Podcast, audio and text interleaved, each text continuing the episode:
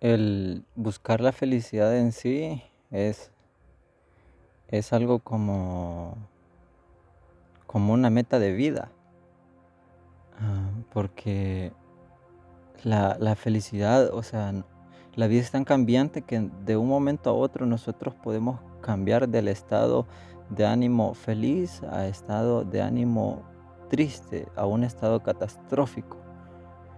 Y el intentar ser feliz, intentar, no serlo, sino que intentar, porque el ser feliz 24/7 es imposible, porque siempre hay algo que pasa en el día que nos cambia de humor y esa sonrisa va a desaparecer por un rato.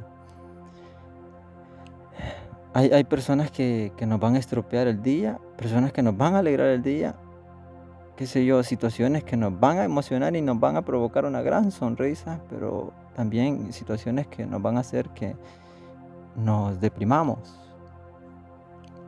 Entonces, hay una película que se llama En Busca de la Felicidad y, es muy buena y todo el mensaje que transmite es bastante positivo, un mensaje de, lucha y de que busquemos a como dé lugar nue- nu- nuestra felicidad aunque la película muestra que la felicidad de ese hombre no es en sí tener eh, el trabajo, no el que soñó, sino que el trabajo que le brindara los recursos necesarios para darle a su hijo lo que necesitaba. Entonces la felicidad de él no estaba en sí en tener ese trabajo con, con el dinero suficiente, sino que la felicidad de él era darle a su hijo lo que su hijo merecía. Y me imagino la, la sensación de cada padre al, lograr eso, darle a su hijo lo que necesita. Pero nosotros como jóvenes, ¿dónde está nuestra felicidad? O como adulto soltero, ¿dónde está nuestra felicidad si no logramos darle a alguien la satisfacción que, no, eh, que en un momento nosotros no tuvimos, de tener lo que necesitamos? Am, y nos vamos a seguir haciendo esta pregunta siempre. Y vamos a estar buscando siempre la forma de estar bien, de estar feliz. O sea, si, si hay alguien que nos estropea el día, nosotros lo vamos a desechar, lo vamos a hacer a un lado, lo vamos a, a sacar de nuestras vidas porque pensamos y decimos, no me conviene tener este tipo de amigos, no, no, no, me conviene, no me conviene tener este tipo de relaciones. Entonces, si yo me quiero a mí mismo, yo me amo, entonces yo voy a hacer todo lo posible por estar bien, por mi, es por mi salud. Y está bien. Ah, pero en medio de ese proceso nosotros vamos a estar aprendiendo una y otra cosa que a otras personas no se les enseña y que a otras personas no se les es fácil comprender cómo es la vida y, el sentido que tiene. Y alguien me dijo una vez y, y- y siempre lo voy a recordar y me lo dijo de forma molesta, me dijo, bueno, si una persona a mi vida no aporta, yo la voy a desechar. Porque ¿para qué tenerla si no va a bendecir mi vida? Y eso me, me golpeó muy fuerte. Y dije yo, o sea, ¿estamos solamente para recibir? ¿O como hijos de Dios estamos para bendecir? Y ayer, ayer una, una persona de Facebook, una mujer emprendedora, eh, no es que tenga el gran negocio ni nada, pero de una u otra forma trata de llevarle sustento a su hogar. Y publicó, si alguien de mis amigos o alguien que tengo que- de las personas que tengo agregada necesita ayuda económica, yo le voy a brindar dos fardos de ropa para que empiece a emprender. No para que lo venda y se gaste el dinero, sino que lo venda y lo reinvierta. Si es de estas personas, por favor comuníquese conmigo, que yo con todo gusto le voy a ayudar. Y aclaró, no es que tenga dinero, pero yo sentí en ayudar a alguien. Y me impactó, o sea, me impactó demasiado y tuve que comentarle y le dije, la Biblia dice, es mejor dar que recibir. Y entre paréntesis le, le, le, le puse, es mejor estar en la posición de dar que en la de necesitar. Y a veces pensamos que cuando solamente recibimos es cuando somos felices, cuando alguien nos... A mí, bueno, yo soy, bueno, en nuestro lenguaje, en nuestro nuestra dialecto, por decirlo así, yo soy demasiado salado. A mí nadie me regala nada. Es raro que alguien, cuando alguien me regala algo, yo quedo atónito, yo quedo, por decirlo así, pasmado, porque me, como en shock porque nadie acostumbra a regalarme algo y cuando lo hacen, mi reacción es neutral. O sea, como no estoy acostumbrado, yo, yo digo a mi mente, ¿qué pasa aquí? ¿Qué ¿Cómo? O sea, ¿qué ondas? ¿Me regalaron algo? Mm, me parece sospechoso. Pero por dentro estoy muy, muy alegre. Pero también cuando nosotros le regalamos algo a alguien, esa felicidad es totalmente diferente. El hacer feliz a otra persona nos hace felices a nosotros. Y qué hermoso, qué hermoso sentir esa sensación. Ayer, ayer, este, fui con mi mamá al, al, médico. Ayer 10 de agosto, tuve que ver la fecha. siempre los confundo, optometrista, oftalmólogo, que se trata de la visión, ¿verdad? Pero creo que son lo mismo, pero bueno, ahí, eso es otra cosa. Entonces, ella ya desde hace meses se anda quejando de sus lentes, se anduvo quejando de sus lentes y toda la cosa. Y en serio, sus lentes ya no le servían. La graduación ya no le servía, ya estaban todos manchados y rayados y las patillas estaban desquebrajadas y una de ellas se le zafaba, o sea que se quedaba manca, por decirlo así, eh, los lentes estaban mancos, por decirlo así. Y entonces ah, mi hermano mayor pues ha estado teniendo dificultades y las económicas también son de las, de las principales dificultades que ha estado pasando, al igual que todos en, este, en, esta, en esta transición que hemos estado atravesando desde, desde el principio de año.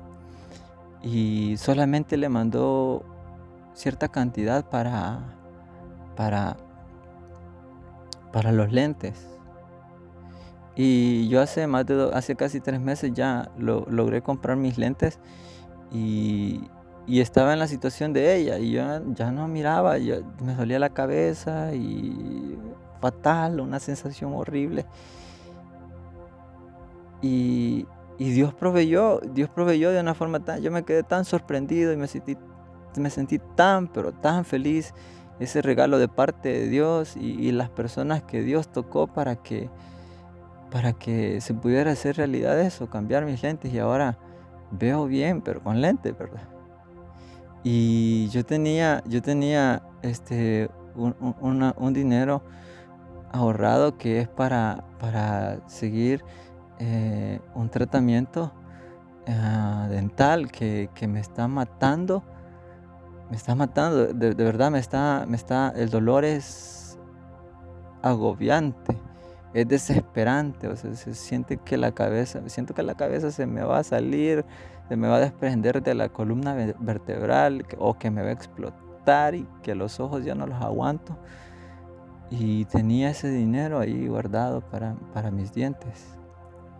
Y mi hermano me dijo, mira, yo, yo le, le, le voy a dar este dinero a mi mamá, y, pero no le alcanza. Y ya le dijiste, le dije yo. No, solo le escribí, la saludé, pero no le dije, vaya, le dije, vamos hacer algo. Yo tengo, se supone, le dije yo, que tengo un, dinero por ahí para mis, mis, mis, muelas, porque la, estoy empezando de atrás hacia adelante, de mis muelas. Estoy reuniendo, estoy ajustando, le dije yo, para llegar a la cantidad y, e ir al, al odontólogo.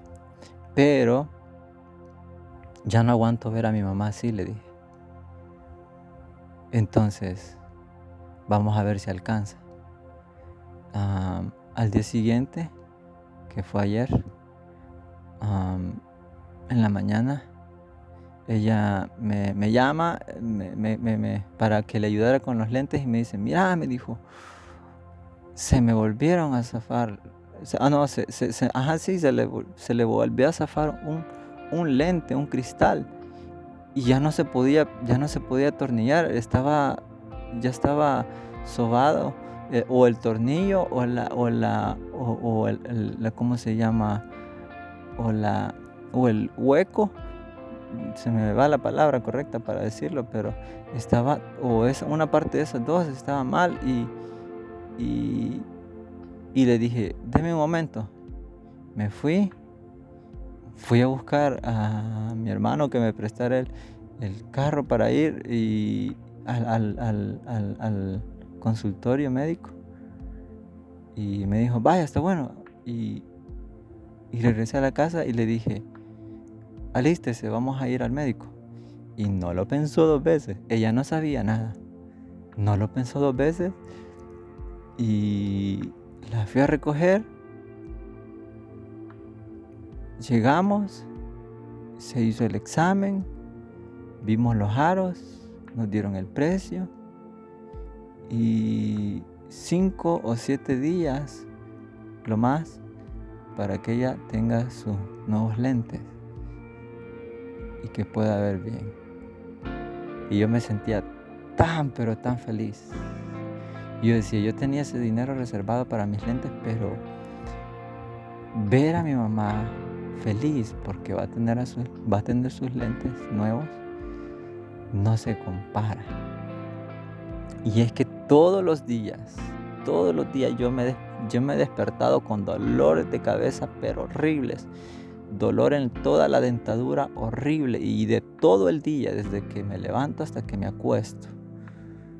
Pero ayer nada, solamente un dolor leve. Ahora estoy bien, me siento bien. Y yo, y yo le dije al Señor, ese dinero lo tengo para mis dientes, pero de una u otra forma tú vas a proveer.